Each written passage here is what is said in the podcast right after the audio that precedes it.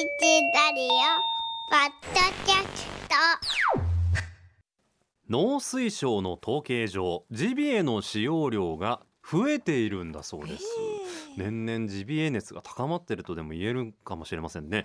ジビエとは食材として捕獲された野生の鳥獣の肉のことなんですけれどもまだまだ日本では一般的じゃないですよね。ジビエ料理のお店って結構街で目にするようにはなりましたけれどもね。ね。スーパーでカゴに入れようとかそういう感じではまだないですよね。牛、豚、鳥、鹿、熊とはなってないですからね。ね。今の日本のスーパーはね。まあ、そう考えますとこのジビエをどう楽しんでいけばいいのか、今日はお客様をお迎えしています。高知県でジビエ料理専門の宿を開いていらっしゃる西村直子さんです。おはようございます。ございます。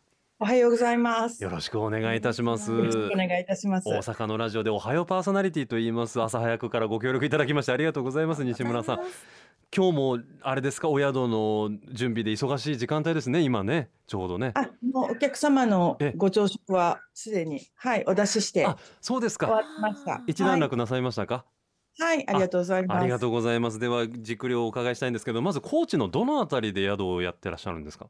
えっとですね、上市というところでして、アンパンマンミュージアムがあるんですが、有名ですね。はあ高知空港から車でだいたい30分ぐらいなんです。近いですね、はい、あの柳瀬隆さんのはい。生誕地の、と同じところです。なるほどなるほど。えっとイメージで言いますと GBA が楽しめるあのオーベルジュってありますよね、はい。お料理メインでこうご宿泊もできますよ、はい。みたいな。そうそういうイメージで西村さん大丈夫ですか？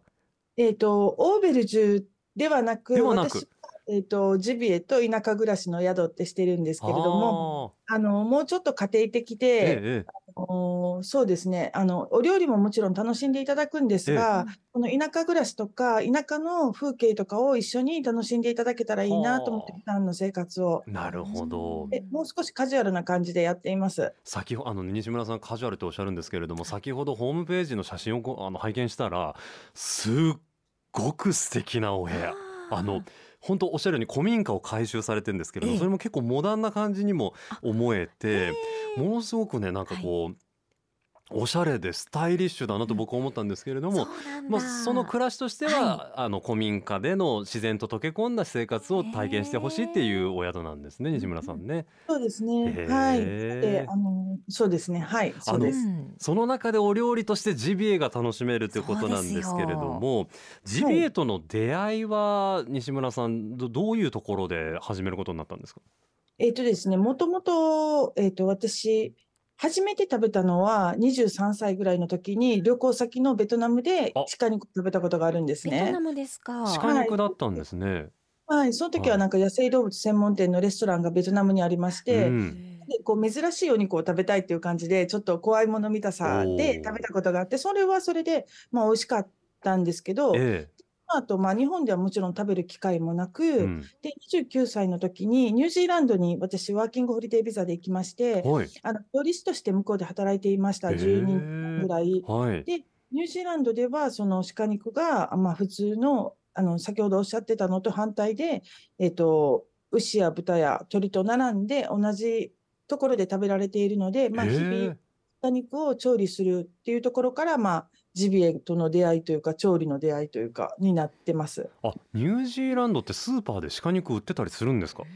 えっとね、スーパーではちょっ売とってない。売ってないですけど、まあ、レストランに行けば、もう普通に、はあ。の牛牛の牛のステーキよりも鹿肉の方が人気なぐらいとてもポピュラーなへメニューで特に鹿肉はこうちょっと調理が難しいのでローストとかは。そうなんですか。そうです。なので特別な時にちょっと特別な人と食べるようなイメージで。はあ。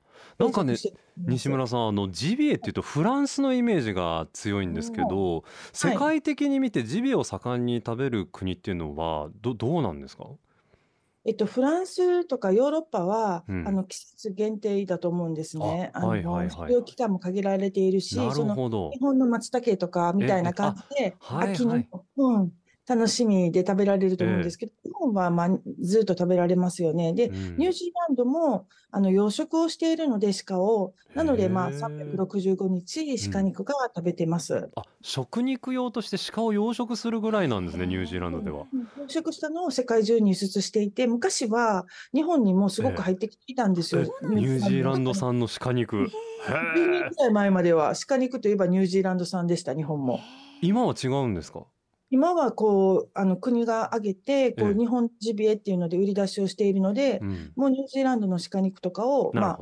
買うことはなくなったんだと思います。日本って世界で見てジビエのこうレベルっていうとなんかざっくりですけど、うんどれぐらいに位置する国なんですか？レベルっていうと品質ですか？あ、あの食べる頻度ですね。食べる頻度は多分すごく高いと思います。結構高い方なんですね。日本もね。えっと、年中食べれる国って少ないですあし、それもへえ値段も結構手頃じゃないですか。はいはいはい。うん、なので、こんなにあるのはそんなにないと思います。まあ、ニュージーランドとかは別として、ええはい。品質はどうなんですか？先ほどちょっとおっしゃいかけた。実は日本は抜群です。お抜群な、うんもしかしてジビエ大国だったんですね？実は我々って気づかないうちに。あの、もちろん、その、処理している加工場さんですとか、うんお肉屋さんによって、あの、天然のお魚と一緒で品質とか味わいとか、まあ、いいのもあれば悪いのもあるんですけれども、うんきちっと処理されたお肉は、日本はやっぱりお刺身とかを食べる文化があるので、そうだす。ごくお肉の処理も早くて新鮮で、うんあのーこう、濃ゆいソースとか合わせなくても、お塩とオリーブオイルだけで食べて、すごく美味しいのが、まあ、日本の鹿やイノシシ肉だと思ってます。で、実際に本当に美味しいです。これは海外ではやっぱ考えられないんですね。塩とオリーブオイルだけでとかっていうのは。あのーそう、えっと、フランスでは、まあ、狩猟すると、ええあのーみんな狩猟する人って、ちょっと、あの、頭でうんうん剥製を作るのが目的で狩猟するので、頭を打たないんですよ。大体体を打っちゃうんですね。あらららららら。ななので、こう血が回ってるんですね。で、うん日本は体を打って、例えば内臓が傷つけたお肉は絶対に出回らないんですけど、はあ出回っちゃいけないのでないんですけど、え向こうはそのお腹を打った肉が普通に出回っていて、なので、こはあうお肉がちょっと血が回った味がする。はいはいはい。なので、でもそれをフランス人とかは好むし、それに合わせて、フォアグラとか濃ゆいソースとか、ボルドーみたいな深いワワインと合わせて、こうバランスをとって、その血の回ってお肉を美味しく食べてるのがフランスのジビエなんですね。だから海外で食べるジビエってちょっと、はいあああっていう香りがしたりだとか、多いですよね。苦手って思う人が多いってことなんですか？はあ、あそうか首そのあれですね。よく洋館ヨーロッパのはい洋館で見るあの鹿の首の、壁にねあれね僕白性恐怖症やからすごい苦手なんだけどあの首があれがあれが目的でそうか狩猟してるのか海外は。あれが目的で狩猟しているので、はあまあ、頭はもう絶対狙わないみたいですね。で、実際に狩猟の現場にも行ったので、ええ向こうで。はいはいはいはい。もうお腹を打ってるのがほとんどで、ああう、そうんですか。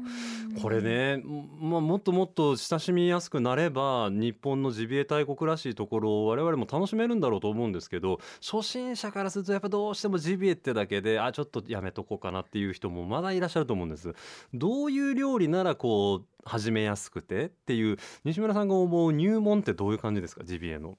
ね、料理の内容ではなく、やっぱり初めは美味しいお肉を食べていただくことが一番大事だと思うんですね。お肉が美味しくなかったら、どういうふうな調理法でも絶対美味しくないんですよ。まあ、お魚とか他のお肉もそうなように。うですね素材が大事。うんやっぱり素材が大事、初めの。うんなので、やっぱり美味しいって言われているはいところで、初めに食べてみて、うんどんな調理法でも。で、それから、もしちょっと臭いのとか硬いのとかがあったときに、うん。お客様の方が、わ、このお肉ちょっと硬いですよねとか臭いですよねって言えるような人が増えていくことが、まあ、日本のジビエの品質アップにつながるんじゃないかなと。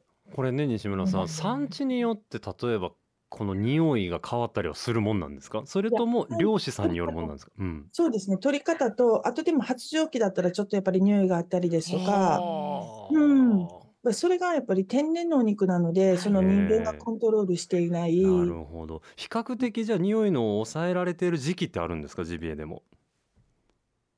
えっと、発情期を外すってことですよね。うんでも、それは多分ね、加工場さんが一番、そのお肉を加工しているお肉屋さんが一番分かっているので、うん。えっと、大体鹿とかイノシシは冷凍で流通するんですね。はいでその加工場さんが買っているので、その臭いお肉とかを入れない加工場さんで買うのが、まあ、あポイントかなと思います。そうか、まあうん、我々がその家でジビエを使った料理をっていうのはやっぱちょっとハードルは高いんですかね西村さん。えっと、家でジビエを使った料理だったら、例えば美味しい薄切り肉で生姜焼きとうか、確かに塊肉やと構えちゃいますけど、ね。薄いお薄切り肉ならにするのか。はあなるほどなるほど。あとしゃぶしゃぶとかお鍋とかもすごく美味しいですし、へー。私はよく鹿ミンチであの肉団子にしええ。て、こうつみれのようにしてお鍋に入れたりもしますし、あー。ピンチとかスライス肉が多分使いやすいと思います。へえ鹿ミンチはいそう美いうのもある。味しいですよ。そうなんですか？すごく美味しいです。あの鹿のミンチは本当にお肉100%で作っているので、わたちゃんと食べられるお肉の部位でミンチにしているのあで、うん。臭みも全然ないし内臓が入っているとかそういったことが全くないので、うん。お塩だけであのハンバーグにしてもすごく美味しいです。へえなんかね私最近あの脂っこいお肉がちょっと苦手なもんでそれで ジビエにちょっとこう興味も持って鹿肉なんて特に脂質が少なくってタンパク質が豊富ってね体にいいなんて話ありますけどやっぱジビエも様々そういうお肉の特徴あるんですよね西村さん。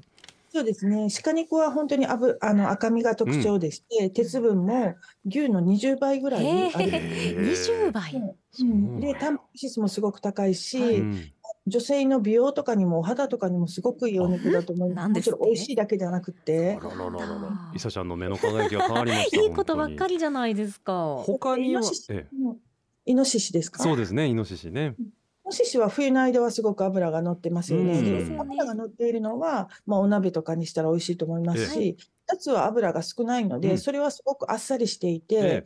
ちょっと焼いたりローストとかにしてもすごく美味しく食べれると思います。イノシシ鹿以外に西村さんが扱ってらっしゃるジビエってあるんですか？えっと、もう私は基本的に鹿、イノシシがメインなんですけど今はたまたまちょっとアナグマえアナグマすあのさつまいも畑でさつまいもをたらふく食べたというあらま油が半分ぐらい乗ってあらまあらまあらまアナグマがちょっとか買ったんです鹿児島県から。はいはいはいはい。ですごく美味しいんですよ。本当に油ももうあの光っていて。でそれをすき焼きにしてちょっとリピーターのご宿泊でリピーターのお客様とかいらっしゃった時に、えいつもと違ったちょっとメニューでうん。アナグマのすき焼きをちょっとお出ししたり、いへえはいしてます。評判はどうですかアナグマやものすごい喜ばれる。すっごい美味しいってそ感動んなに？します。うん本当に美味しいですね。ちょっとごめんなさい食べるイメージが全然なくて今理解が追いついてなくて。あのお肉どんな見た目なのかも想像もつかないです。ええでも油がっておっしゃいましたもんね。結構白い部分が多いんですか？そうですねその時期だと思うんですけど今は特にさつまいもを食べてもう丸々太っていて。なるほど 身の半分が本当油なんですね。でもその油がかといってむつこいわけじゃなくて噛んだら甘くて、こう噛み応えがある美味しい油なんです。お肉みたいな。じゃあ弾力があって噛めば噛むほど油が染み出る系のお肉ってことですか？油が染み出るとか味が染み出る味が。染み出ていく感じ旨味が染み出ていく油。へえホルモンを今想像したんですけどちょっと違うんでしょうねまあまたね。ちょっとホルモンといえばホルモンかもしれない。ホルモンみたいなでも脂っこさはないです。ないんですね、うん。ああうん。じゃあすごいバランスが取れてて美味しそう。他にもなんか西村さんが見聞きした珍しいジビエってあります？いやー、なんでしょうね。まあよく言われるのはい。熊とかね熊肉もお出しになるとこありますもんねお店にまよって。あ、そう、時々なんかあったら使う時もあるんですけうどー、うんん、熊の手とかね、美味しいですよね。高級だけど。熊の手ってよく言いますけどあれはどういう料理なんですか？熊の手をどうするんですか？えっと、私はちょっといろいろ試したんですけど、ええもうにシンプルに、あの、角煮みたいな感じで、み角煮？たいな味付けで、はあの、切ったものを手を、手とか足のひらをこう切ったのを角煮みたいにして、あっさりこう煮たらすごく美味しいと思います。え毛はもちろんこうなんていうんですか？ないです、もう初めから。ない状態で、うん。手手は手なんですか？でもそその手の手のひらがわかるというか。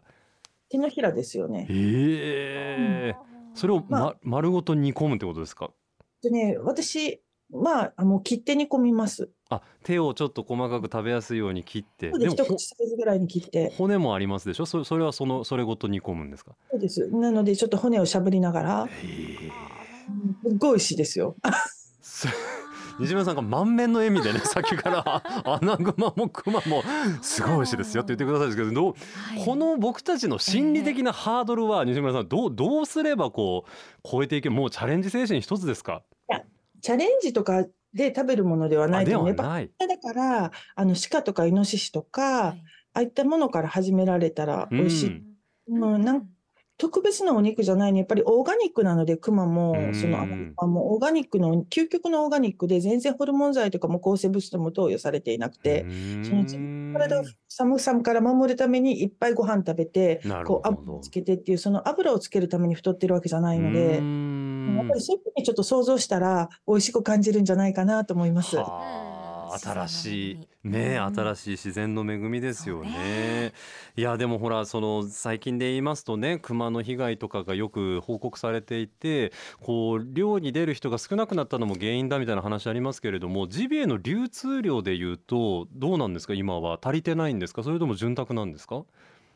どうなんでしょうね。あの、実際に私が購入してる、ええ。えっと、ここから買ってるんですが、鹿イノシシとか、まあ、クマとかも含め、はい。結構入りづらくなっていて、あらのそうなんですか。でも、1ヶ月待ちとかっていうこともよくあるしな、何が1ヶ月待ちですか？お肉が買えるまで。そうですか。お肉が今もう冷凍庫空っぽになってるから全部売れてて、まあ、あの使っているお店も多いと思うんですけど、まあ、入ってくる量もちょっと少なくなってるのかなっていうのは時々思うんですけど。うー、んあ。まあ、あの加工場さんによって人気のあるところと、まあ、なるほあまりど知られていないところがそうかそうか。うん。差かもしれないですけど、うん。あじゃあお肉は結構少なくなっちゃってるっていうね。実は人気のところは争奪戦なんですね。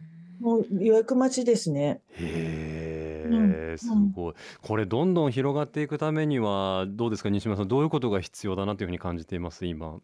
えっ、と、広がっていく、日本でですか？そうですね。ジビエ文化がねやっぱり、あのーちゃんと美味しいおお店、ええ。ちゃんときちんとシンプルに美味しく出せるお店が、まあ、増えていくって、皆さんがこう身近に食べれる場所が、例えば、ね、47都道府県でしたっけはい。うんに一つあったらいいかな、みたいな。ああと、うん、そうですね。まあ、気軽に皆さんが食べれる、うんうん本当にちゃんと美味しいお店が増えていったらいいなと思います。美味しくない店も実際、やっぱりあるので、その臭か、皆さんがおっしゃるように、ちょっと臭かったって、硬かったっていうのも本当なんですね。でもその人たちはそれが硬いとか臭いって思わずに、まあ、思っ感じていても、それが鹿肉だ、イノシシ肉だと思って多分出してるんです、お客様に。うんうんなので、その人たちもちゃんと美味しいのを食べたら、あ、これはちょっと違うお肉なんだなって気づいたら、あの、シェフの方とかの、ちょっとし、あの、レベルが変わるというか、お店出すものが変わっていくんじゃないかなと思うんですけど。いろんなお店でジビエ料理召し上がったと思うんですけど西村さんが忘れられないジビエ料理の思い出あります？うん、うん、忘れられない。やっぱり自分、正直に言うと、まあ、自分が作ったのがすごく美味しいなと思う。いやそれはやっぱり思いますうんいいですね。よ西村さんそれは抜群です。ちなみに得意料理は何なんでしょうか？こんなことを伺うのも失礼ですけれどもいや、結構何でも作れるんです、う私。で、あの、あの、プライベートでも、はいあの、普通のお肉を食べないので、買わないし、スーパーでまずお肉を買うことがもう、この、もう何、なへー年ぐらいないので、はい。もう鹿とかイノシシしか食べないんです、こあの、プライベートでも。しか食べないあ、しうん鹿ってあのオンリー そうなの難しいですね。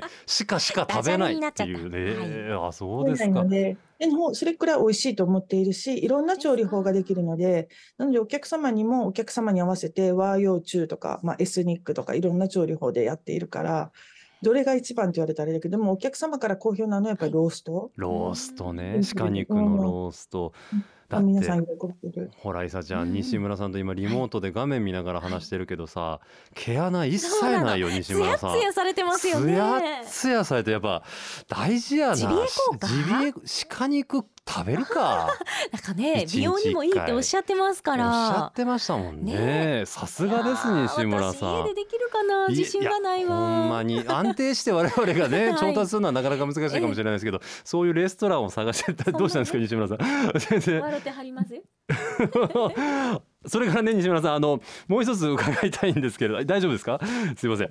あのお店のお宿の名前をそうだご紹介してなかったヌックスキッチンとおっしゃいます、ヌックスキッチンというお宿なんですけれども名前はこれなどういう意味なんですか？ヌックスっていうのはあヌックスっていうのはそのニュージーランドで、えっと、暮らしている時に、うん。あの向こうのレストランで働いてたんですけどニュージーランドオーナーの、でその時「なおこ」っていうのが大体読めないんですよ向こうの人は。覚えにくので「なおこ」が言えなくて。西村直子さん、うん、そうもう面倒になってそのオーナーが私のことをヌックヌックって呼び出して。なおこなのにヌックヌックですか？そう。ねなんかすごくでもその人に一番お世話になってニュージーランあドで。そうでです日か本に帰ってきて何かすることがあったらその、うん、気持ちを忘れずにその名前をつけたお店か何かしたいなってずっと思っていまして。はあそれでヌックス。キッチンになったってことですか？